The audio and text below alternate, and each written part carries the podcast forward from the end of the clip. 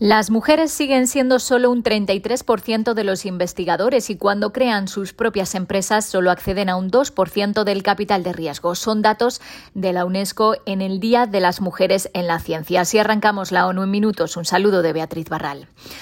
Las mujeres solo representan una cuarta parte de los graduados con máster en ingeniería y el 40% de los de ciencias de la computación. Son solo el 22% de los profesionales que trabajan en el campo de la inteligencia artificial. Además, siguen siendo una minoría en los puestos técnicos y de liderazgo en las empresas tecnológicas. En Estados Unidos, por ejemplo, la principal razón que dan las mujeres para dejar su trabajo en el mundo de la tecnología es la sensación de estar infravaloradas. En el sector privado, menos de uno de cada cuatro investigadores es una mujer y, cuando ellas crean sus propias empresas tienen dificultades para acceder a la financiación. En 2019, solo el 2% del capital de riesgo se dirigió a startups fundadas por mujeres. Esta flagrante disparidad no solo dificulta nuestra capacidad para encontrar soluciones a nuestros retos comunes, sino que nos impide también construir las sociedades que necesitamos, dicen las directoras de la UNESCO y UNO Mujeres en un comunicado conjunto. Brasil debe reforzar la prevención de la tortura, dijeron expertos de la ONU al concluir su visita al país, el tercero con mayor población carcelaria del mundo.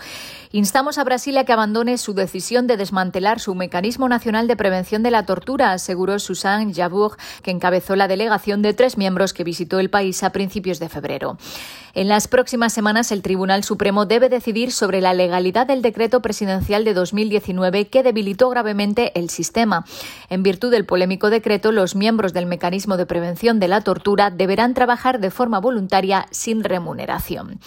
Todas las altas autoridades con las que nos reunimos coincidieron en que es absolutamente esencial contar con un mecanismo de prevención independiente y que funcione bien tanto a nivel federal como estatal, dijeron los expertos de la ONU.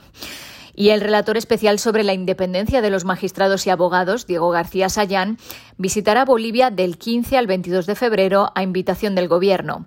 El objetivo de mi visita es examinar en un espíritu de cooperación y diálogo la situación de la justicia en Bolivia y poder contribuir a los esfuerzos de reforma en curso en el país, dijo García Sayán. El experto se reunirá con funcionarios del Gobierno y autoridades legislativas, así como con jueces, fiscales y abogados. También se verá con representantes de la sociedad civil y el mundo académico.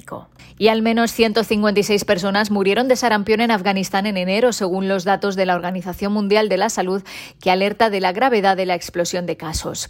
En el mes de enero se notificaron más de 35.000 casos, el 90% de ellos de niños menores de 5 años. El portavoz de la OMS dijo que es probable que el número de casos y muertes aumente en las próximas semanas. El aumento de casos es especialmente preocupante dados los altos niveles de malnutrición en Afganistán. La malnutrición debilita el sistema inmunitario y nos hace más vulnerables a enfermar de gravedad e incluso morir, sobre todo a los niños, explicó Cristian en respuesta a esta explosión de casos, la OMS y sus socios se están movilizando para inmunizar a 3 millones de personas.